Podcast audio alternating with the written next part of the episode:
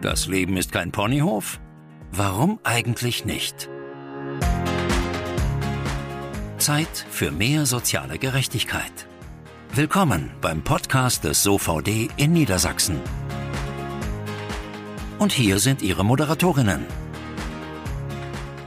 Hallo, mein Name ist Stefanie Jekel. Ich bin die Pressesprecherin des SOVD in Niedersachsen. Mache den Podcast Kein Ponyhof natürlich nicht alleine, sondern zusammen mit meiner Kollegin Katharina Lorenz, die bei uns Sozialberaterin ist. Hallo Katharina, guten Tag. Hallo Steffi. Hallo. Herzlich willkommen natürlich auch nochmal an unsere Hörerinnen und Hörer. Schön, dass Sie wieder dabei sind, wenn wir heute über das Thema Pflege sprechen. Mhm weites Feld, würde ich sagen. Sehr weites Sehr Feld. weites ja. Feld. Ähm, und vor allen Dingen auch wichtig, weil eine halbe Million Menschen in Niedersachsen sind pflegebedürftig. Deutschlandweit sind es sogar mehrere Millionen. Also viele sind mit dem Thema vertraut, sind davon betroffen. Mhm. Umso wichtiger, dass wir da mal drüber reden. Und wir haben uns, ähm, weil es eben so ein breit gefächertes Thema ist, eine Besonderheit ausgedacht. Und zwar soll es heute darum gehen, was passiert, wenn der Gutachter vom MD, also vom medizinischen Dienst, Dienst zweimal klingelt.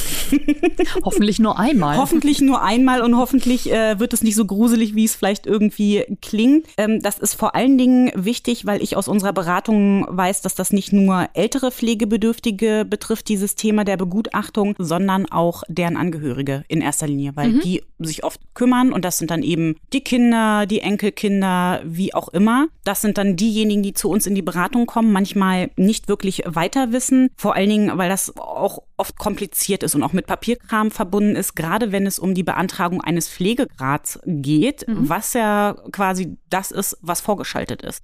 Also wir sprechen heute über die Begutachtung durch den MD, aber bevor die stattfinden kann, muss man ja erstmal einen Pflegegrad beantragen. Viele sind in solchen Situationen heillos überfordert, kommen dann zu uns. Sag doch bitte noch mal ganz kurz, was ist denn überhaupt ein Pflegegrad und wozu brauche ich den denn überhaupt? Also es gibt fünf Pflegegrade insgesamt, Pflegegrad 1 bis 5. Und je höher der Pflegegrad ist, desto höher sind halt auch die Leistungen, die ich von der Pflegekasse beziehen kann.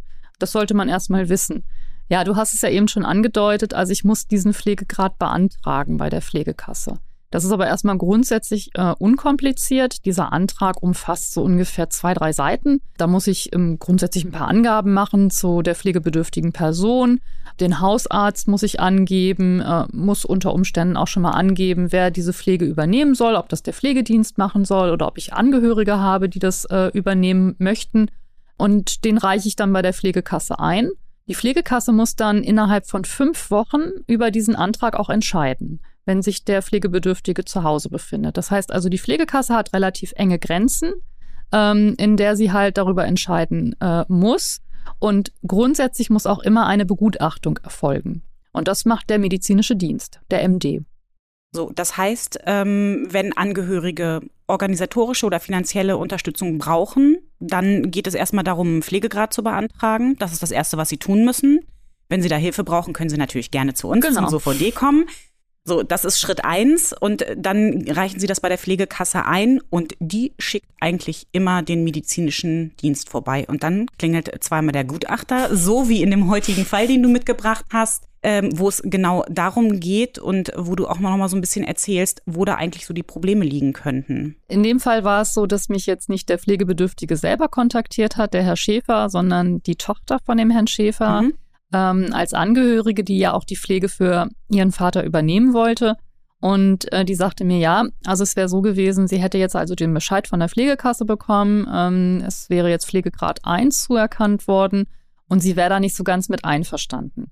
Außerdem wäre auch einiges im Vorfeld so ein bisschen schief gelaufen. Bei der Begutachtung selber? Bei der Begutachtung selber. Okay, was, was ist da schief gelaufen? Genau, also das eine, was sie ein bisschen bemängelt hat, war tatsächlich die ähm, Sache, dass der Gutachter sich ja angekündigt hat. Also das müssen die ja grundsätzlich. Das heißt, die geben einen Termin vor benennen dann auch die Uhrzeit, ähm, wann sie dann auch zur Begutachtung erscheinen. Und in diesem Fall war es leider so, dass der Gutachter tatsächlich eine Dreiviertelstunde zu früh kam. Oh nein. Herrn Schäfer. Ja. Und das war natürlich ein bisschen blöd für die Angehörige, für die Tochter, weil die sich darauf eingestellt hatte und dadurch im Grunde ja auch zu spät äh, zu der eigentlichen Begutachtung kam.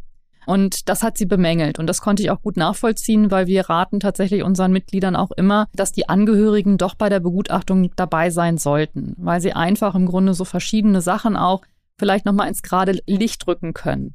Denn ein großes Problem besteht darin, dass pflegebedürftige Menschen ja häufig so ein bisschen, ja, auch eine Scham haben oder auch nicht so richtig zugeben wollen, dass sie tatsächlich Einschränkungen haben. Ja. Und das war auch hier bei Herrn Schäfer so. Der hat sich natürlich halt bei der Begutachtung von seiner besten Seite zeigen wollen. Und der Was Schuss, ja verständlich ist, eigentlich jedenfalls, ne? genau, ist, ist nachvollziehbar natürlich, können wir auch verstehen. Aber der Schuss ist natürlich so ein bisschen nach hinten losgegangen, weil er sich einfach so gut im Griff hatte, dass der Gutachter hier tatsächlich auch einen falschen Eindruck von ihm bekommen hat. Also das, das, was Herr Schäfer da erzählt hat oder wie er sich verhalten hat, spiegelte einfach nicht seinen Alltag wider. Das ist, das nehme ich mal an, war irgendwie so ein bisschen das Problem. Ne? Genau, also wir Mhm. raten immer, dass im Grunde der Pflegebedürftige wirklich so sich, sich verhält, wie, wie, wie es eigentlich jeden Tag halt auch ist. Also so einen, so einen realistischen ähm, Einblick eigentlich gibt in seine tägliche Situation.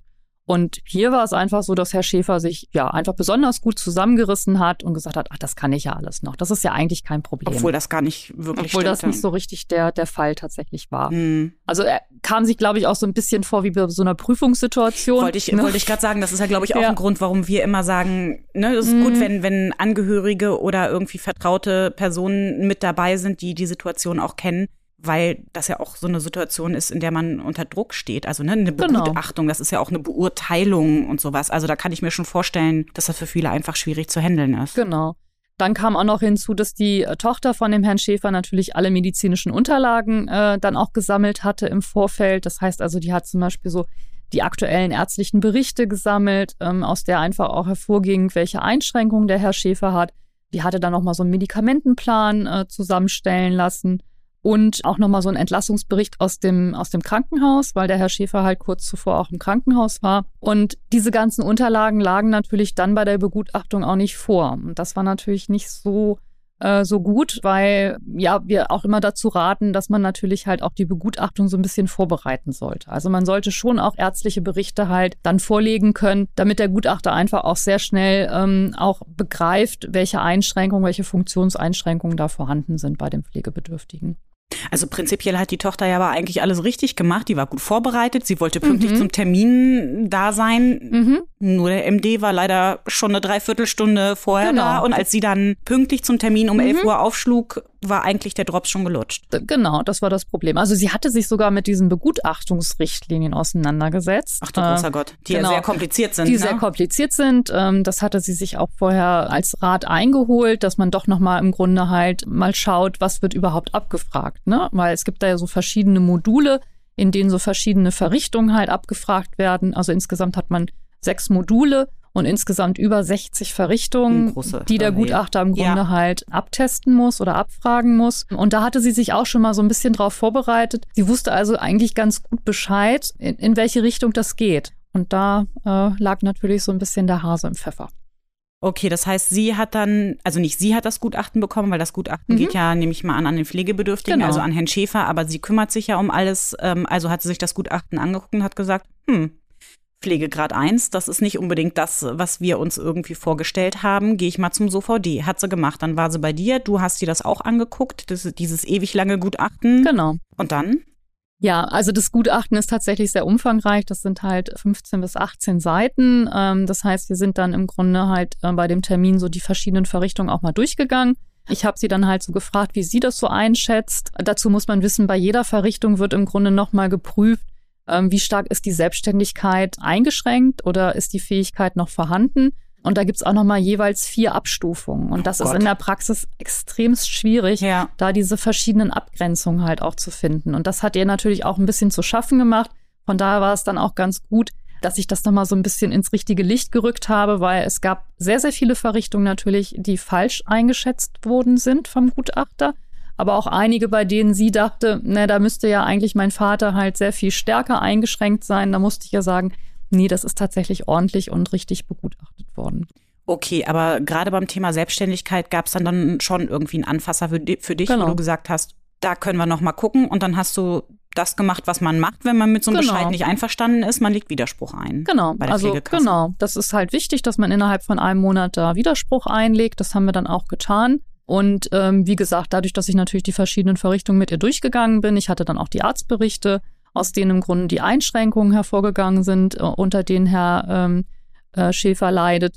Ähm, und damit habe ich dann den, den Widerspruch halt auch begründet. Ne? Also bei Herrn Schäfer war es jetzt so, ähm, dass ähm, er im starken Maße halt in der Mobilität eigentlich eingeschränkt war. Der brauchte einen Rollator. Also war nicht mehr gut zu Fuß. War nicht mehr so gut zu Fuß, äh, hatte dadurch im Grunde halt auch Einschränkungen einfach in der Selbstversorgung. Das heißt, er hatte halt Probleme auch beim beim Duschen, ähm, auch beim Anziehen hatte er dadurch Probleme, weil er halt auch noch in den Fingern, in den Fingergelenken ähm, Einschränkungen hatte. Das heißt, er konnte nicht mehr so gut greifen.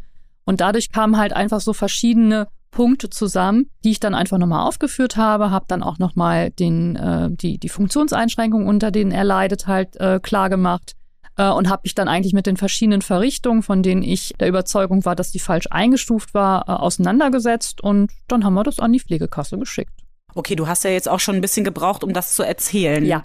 Wenn ich mir dann irgendwie vorstelle, dass die Tochter von Herrn Schäfer, die überhaupt gar keine Ahnung hat, das alles hätte mhm. selber machen müssen, also ich versuche mich da mal gerade reinzuversetzen, ist ja irgendwie für mich gefühlt ein Ding der Unmöglichkeit. Also das würde ich alleine überhaupt nicht hinkriegen. Ja, das ist in der Praxis tatsächlich halt sehr, sehr schwierig, weil, wie gesagt, ich habe ja schon erwähnt, diese Abgrenzung überhaupt halt bezüglich dieser einzelnen Verrichtungen halt zu treffen, das ist für einen Laien eigentlich hm, fast äh, nicht möglich. Und deswegen ist es da immer ganz gut, wenn man sich da professionelle Hilfe sucht. Auch gerade wegen der Widerspruchsbegründung, dass das jemand macht, der sich da eigentlich in dem Bereich auch gut auskennt. Also so wie wir. Ja, selbstverständlich. Aber es ist natürlich auch eine Entlastung, gerade für die Angehörigen, die ja auch 20.000 andere Sachen um die Ohren haben. Wenn man jemanden pflegt, hat man dafür vielleicht auch nicht so wirklich den Kopf. Klar, also die muss ja auch den, den täglichen Ablauf halt ja. mit, mit ihrem Vater halt, musste sie organisieren. Und dann war es für sie halt einfach in dem Moment auch schwierig, da auch noch diese, diesen rechtlichen oder diese rechtliche Problematik halt zu lösen. Und von daher war es ganz gut, dass sie das in unsere Hände gegeben hat und dass wir das dann für sie übernehmen konnten. So, du hast es da hingeschickt. Was hat denn die Pflegekasse gesagt?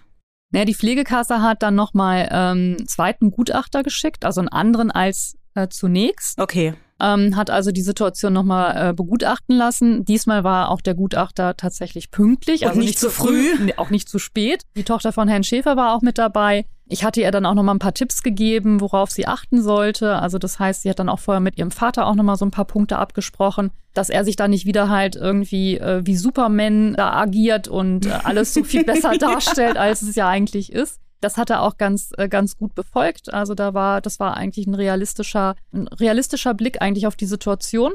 Und der Gutachter kam dann halt auch tatsächlich zu der Auffassung, ja, bei der ersten Begutachtung ist doch einiges schiefgelaufen und aufgrund unserer Widerspruchsbegründung hat dann halt auch die Pflegekasse gesagt, der Pflegegrad 1, der ist eigentlich zu gering und hat den Herrn Schäfer mit dem Pflegegrad 2 eingestuft.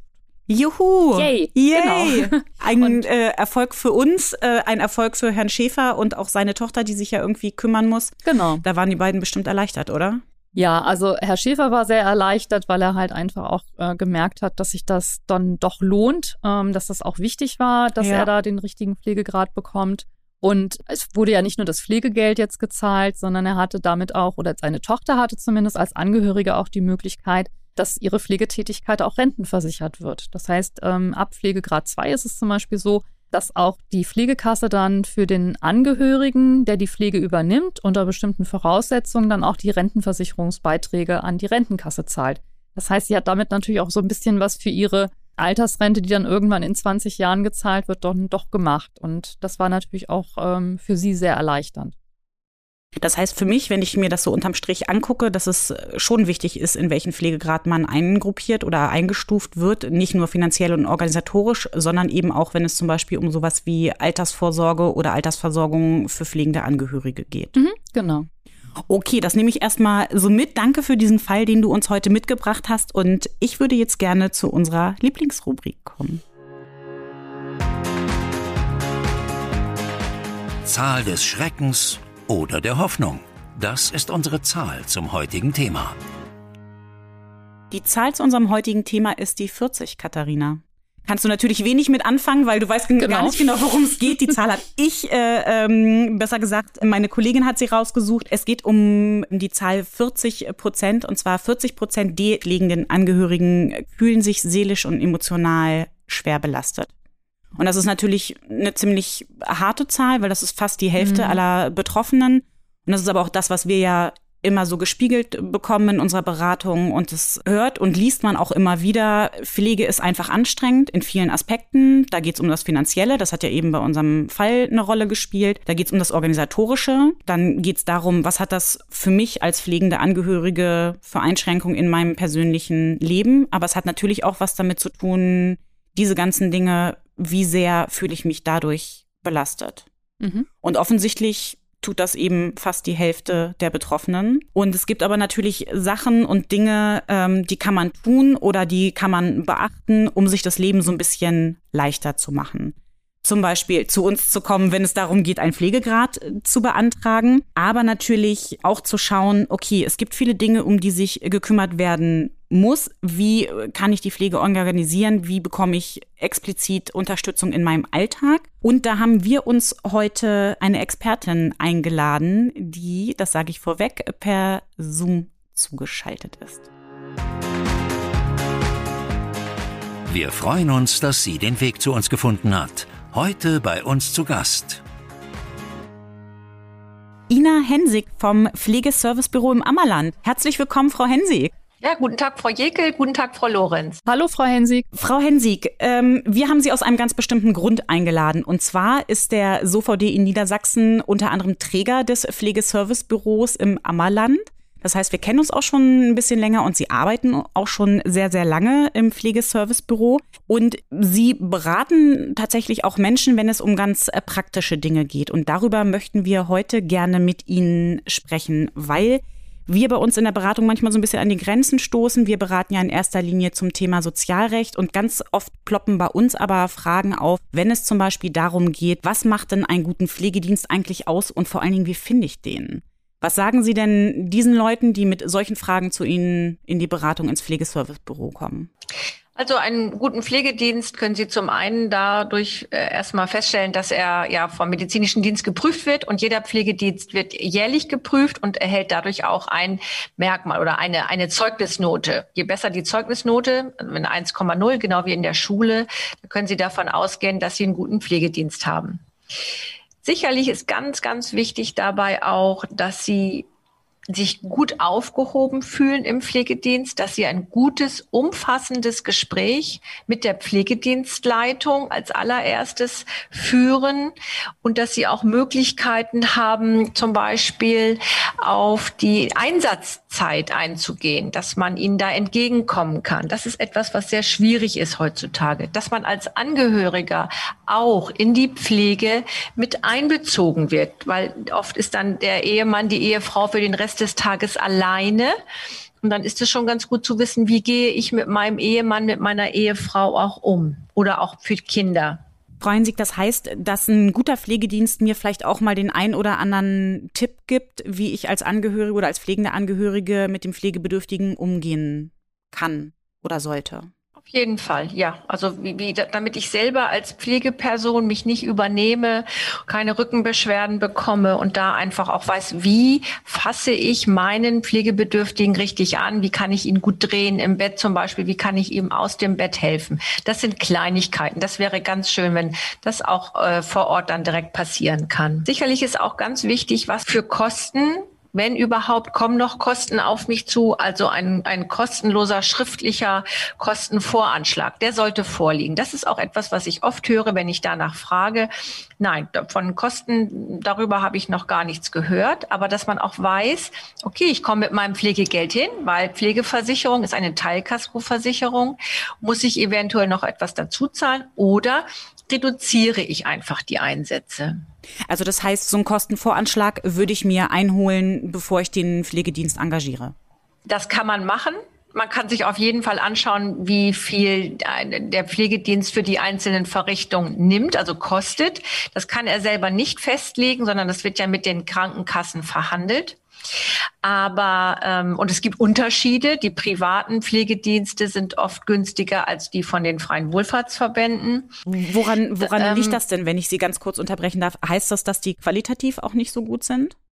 Nein, das hat damit gar nichts zu tun, sondern das geht einfach um, was hat die, der Pflegedienst mit der Kasse verhandelt und oft werden die Mitarbeiter dann nicht nach Tarif bezahlt. Das ist eigentlich der Unterschied. Ach so, das heißt, die, bei den, die Ausgaben nicht so ja, hoch. Also das genau, heißt, bei den privaten Pflegedienstanbietern äh, kann es sein, dass die, dass die ähm, Kolleginnen und Kollegen da nicht gut bezahlt werden. Und daran ja, wobei sich das im Moment gerade ändert. Deswegen die Pflegedienste werden teurer. Aber das ist auch oft, wenn ein neuer Pflegedienst an den Markt äh, tritt, dann sind die auch oft erstmal günstiger, weil die Kassen natürlich versuchen, die Preise zu drücken. Das ist ganz einfach so. Okay, also man kann nicht sagen, je günstiger oder besser gesagt, je teurer ein Pflegedienst, desto besser ist auch die Qualität. Das hat damit nicht zwangsläufig irgendwas zu tun. Das hat damit gar nichts zu tun, in keinster Weise, in, in aller keinster Weise. Das muss ich einfach zurückweisen. Das hat damit überhaupt nichts zu tun. Ähm, Frau Hensig, ich hätte da auch noch mal eine Frage. Und zwar, wir hatten das ja bei dem Herrn Schäfer vorhin mit dem Pflegegrad 1. Alle Pflegebedürftigen, ob sie jetzt im Pflegegrad 1 sind oder im Pflegegrad 5, haben ja einen Anspruch auf den sogenannten Entlastungsbetrag in Höhe von 125 Euro monatlich. Wir haben häufig dann auch die Frage von unseren Mitgliedern, wie kann ich den denn eigentlich sinnvoll einsetzen, diesen Betrag? Was muss ich da beachten? Zuallererst ist es ganz wichtig zu wissen, dass es der einzige Betrag ist, der sich ja aufsammelt. Also wenn ich im März den Antrag stelle und ich bekomme im Juni das Ergebnis, dass ich einen Pflegegrad bekomme, habe ich schon für März, April, Mai und Juni, es ist jetzt sehr weit auseinander, ich sage das nur als Beispiel, habe ich schon viermal 125 Euro angespart. Mhm. Man kann diesen Betrag wirklich sehr, ähm, sehr flexibel nutzen. Die allermeisten nutzen ihn für eine Haushaltshilfe. Mhm. Wobei das Geld heißt ja auch Entlastungsleistung, Entlastungsbetrag. Das heißt nicht komplette Haushaltshilfeübernahme, sondern es ist eine Entlastung der Angehörigen. In der Regel, so ist es bei uns hier im Ammerland, bekommt man äh, ungefähr vier Stunden im Monat dafür.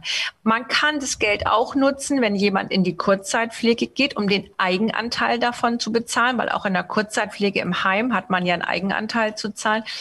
Oder aber, wenn jemand in die Tagespflege geht. Ab Pflegegrad 2 habe ich die Möglichkeit, in die Tagespflege zu gehen. Und auch da habe ich einen Eigenanteil zu zahlen. Und auch dafür könnte ich die 125 Euro nutzen. Und dann gibt es oft noch Pflegedienste, die bieten eine 1 zu 1 Betreuung zu Hause an, also eine reine Betreuung. Es gibt auch Betreuungsdienste. Ähm, auch das ist möglich, über den Entlastungsbetrag das abzurechnen. Also mit dem Geld ist man schon ein bisschen flexibel.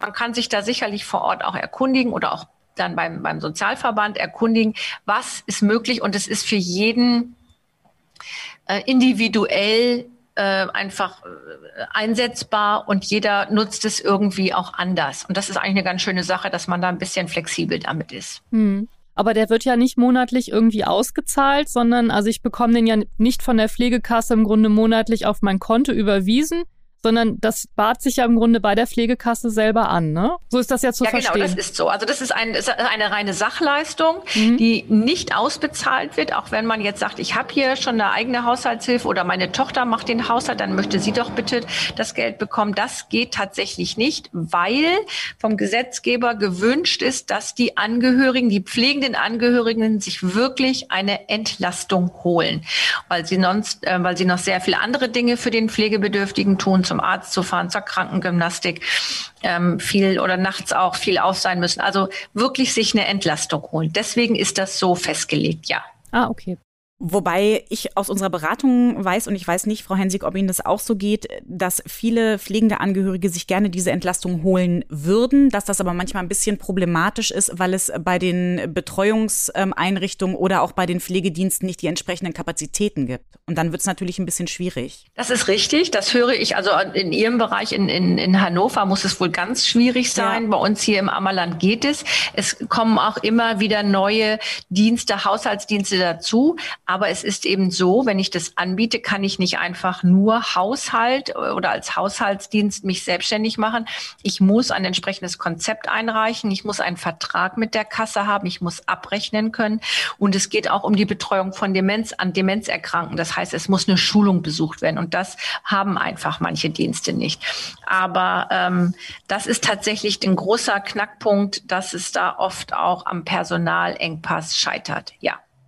Ja, mhm, weil ja. ich weiß, wir machen da ja auch politisch ein bisschen was. Ähm, weil wir gerne würden, dass der Entlastungsbeitrag vielleicht auch ein bisschen vielfältiger eingesetzt werden könnte. Also von daher weiß ich, dass das ja. äh, immer ein großes Problem, genau, das stimmt. Genau. Wir haben ja jetzt auch in unserem Fall und auch bis jetzt darüber gesprochen, wie geht es pflegenden Angehörigen und wie kann man die entlasten, was kann der SOVD möglicherweise tun, worauf müssen die achten, wenn es um Pflegedienst geht. Es ist ja aber auch so, dass natürlich ein Teil der Pflegebedürftigen auch in einem Pflegeheim lebt. Und da wüsste ich gerne mal von Ihnen als Frau der Praxis, äh, Frau Hensig, was macht ein gutes Pflegeheim überhaupt aus? Wie finde ich denn eins? Die, diese Frage habe ich auch oft oder be bekomme ich oft. Empfehlen Sie mir eins und wo kann man hingehen? Ich darf es ja von meiner äh, Warte aus überhaupt gar nicht, aber ich kann es Ihnen vielleicht erzählen aus meiner eigenen Erfahrung. Mein Vater ist Gerne. im vergangenen Jahr mit 98 Jahren ins Heim ge oh. gegangen, ge gegangen worden, kann man schon fast sagen. Oh Gott, und ja. ähm, er ist in ein Heim gekommen und das ist nicht unbedingt das Allermodernste. Das ist schon sehr in die Jahre gekommen und das wäre vielleicht etwas, was ich jetzt vom Standard her so nicht schön finde. Also wenn Sie sich das angucken, angucken würden. Genau, wenn Sie sich das mhm. angucken würden, wäre das nicht Ihre erste Wahl, optisch vielleicht. So, so, so, so ja. genau, so könnte man das fast sagen. Aber es geht einfach um die Atmosphäre des Hauses. Und das ist etwas, was wir dort kennengelernt haben. Alle Mitarbeiter immer freundlich, immer nett, immer zuvorkommt, immer ein freundliches Wort. Und ich finde, das macht sehr viel mehr aus, als wenn ich ein topmodernes Heim habe, wo kein Personal ist, wo keine Ansprache ist. Und das, das spiegelt sich ganz einfach auch dann in den Bewohnern wieder. Und ich war sehr angenehm überrascht. Bevor mein Vater dort eingezogen ist, hatte ich einen Termin, fast zwei Stunden lang mit der Einrichtung oder mit der Wohnbereichsleitung. Und ich wurde über alles gefragt, sämtliche Angewohnheiten, natürlich die ganzen AEDLs, also Aktivitäten des täglichen Lebens, Medikamente, Ärzte, es ging bis zur Fußpflege, Friseur mit allem drum und dran. Und das heißt, er, und es, er wurde dann aufgenommen und es war alles geregelt. Und das finde ich, war ich sehr tief beeindruckt, weil das hat sehr viel Zeit in Anspruch genommen, ja.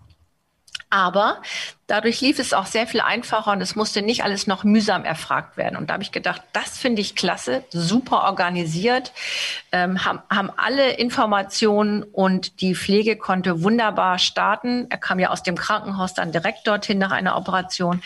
Und das hat mich sehr beeindruckt. Das finde ich ist schon, schon ganz wichtig auch. Und auch dieser Umgang der Mitarbeiter mit den Bewohnern, wenn also immer gesprochen wird und immer gegrüßt wird und wenn sie dann zusammensitzen und, und, und. Und ich habe auch die Corona-Zeit, auch wir konnten ihn nicht besuchen, war natürlich schwierig und sie haben wirklich alles gegeben, was irgendwie möglich war, ähm, auch gut überstanden. Das kann ich nicht anders sagen. Natürlich ist es auch so, was gibt es für Gemeinschaftseinrichtungen? Gibt es einen Gruppenraum, wenn mal ein Geburtstag gefeiert werden soll? Wichtig ist auch ganz wichtig, genau wie im Krankenhaus, wie ist das Essen? Das ist immer sehr wichtig.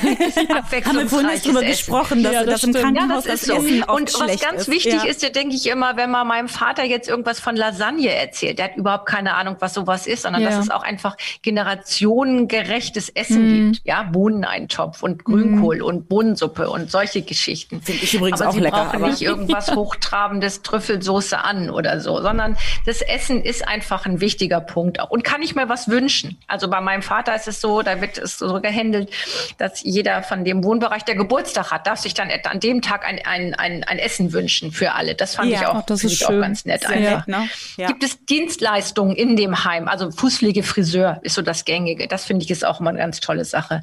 Gibt es Tiere? Ich habe einen, einen Wohnpark hier erlebt, da gibt es Tiere, Kaninchen und Hühner haben die und Meerschweinchen. Und das ist so wichtig. Wir haben hier gerade auf dem Land so viele Menschen, die vom Hof kommen oder die immer Tiere zu Hause gehabt haben.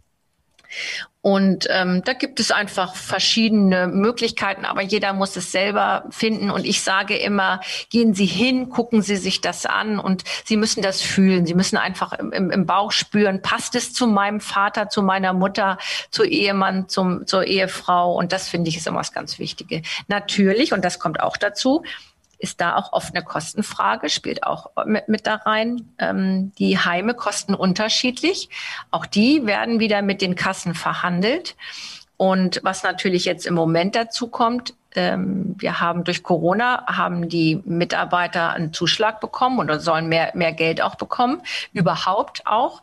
Und das wird natürlich umgelegt. Da ist ja politisch im Moment was ähm, unterwegs oder ist ja in der, in, der, in der Bearbeitung. Aber die Preise sind schon gestiegen.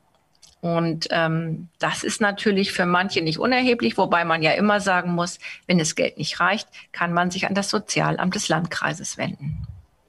Das stimmt, aber den Tipp finde ich tatsächlich, ähm, also für viele bleibt gar nichts anderes, weil sie sich eben vielleicht kein anderes Pflegeheim leisten können. Aber wenn das gar nicht so das äh, vorrangige Problem ist, finde ich den Tipp natürlich sehr, sehr wichtig, einfach sich die Häuser anzugucken und auch tatsächlich ein bisschen zu schauen, was habe ich da für so, also habe ich ein gutes Bauchgefühl dabei einfach, ne? Und vielleicht ist das dann einfach ein bisschen wichtiger als irgendwie die allerneueste äh, Möbelausstattung, mhm. sondern wenn ich das Gefühl habe, die sind nett und freundlich und gehen gut mit meinem Vater oder meinem Angehörigen um, dann ist das vielleicht manchmal ein bisschen, ein bisschen mehr wert als äh, ja, ein gut ausgestattetes ja, auf jeden Zimmer. Fall. Ja. Ganz wichtig wäre auch noch zu sagen, dass ähm, ich wirklich eine freie Heimwahl habe. Also auch wenn ich das Geld nicht habe für diese für die Zuzahlung, kann man mir nicht vorschreiben, so jetzt müssen Sie in ein günstiges Heim gehen oder Sie müssen umziehen. Mhm. Ich habe genau wie eine freie Arztwahl, eine freie Apothekenwahl, ich habe eine freie Heimwahl. Das ist ganz wichtig. Und ähm, wenn es Geld einfach nicht reicht, dann wende ich mich an das äh, zuständige Sozialamt, ganz bestimmt, ja. Und bei den Anträgen hilft ja auch der Sozialverband. Das ja, stimmt, einfach zum DVD kommen. genau. Ja, Frau Hensig, soweit erstmal von uns. Vielen, vielen Dank, dass Sie heute bei uns im Podcast Kein Ponyhof waren. Es war, fand ich, sehr, sehr lehrreich, nochmal so ein paar Tipps und Tricks zu hören, worauf ich achten muss, wenn es irgendwie um Pflegedienst oder das Pflegeheim oder auch um den Entlastungsbetrag geht. Viele Grüße ins Ammerland und ähm, bis demnächst mal wieder. Ich sage auch dir, Katharina, vielen, vielen Dank für diesen Podcast, diesmal zum Thema Pflege und danke allen Hörerinnen und Hörern fürs Zuhören. Dankeschön. Tschüss. Dankeschön. Tschüss. Tschüss, auf Wiederhören. Das war er, der Podcast des SOVD Niedersachsen. Vielen Dank für Ihr Interesse. Wir freuen uns über Ihre Kommentare und Bewertungen. Oder schreiben Sie uns gerne eine E-Mail mit Ihren Wünschen und Anregungen. Wir werden uns weiter für mehr soziale Gerechtigkeit einsetzen. Seien Sie dabei.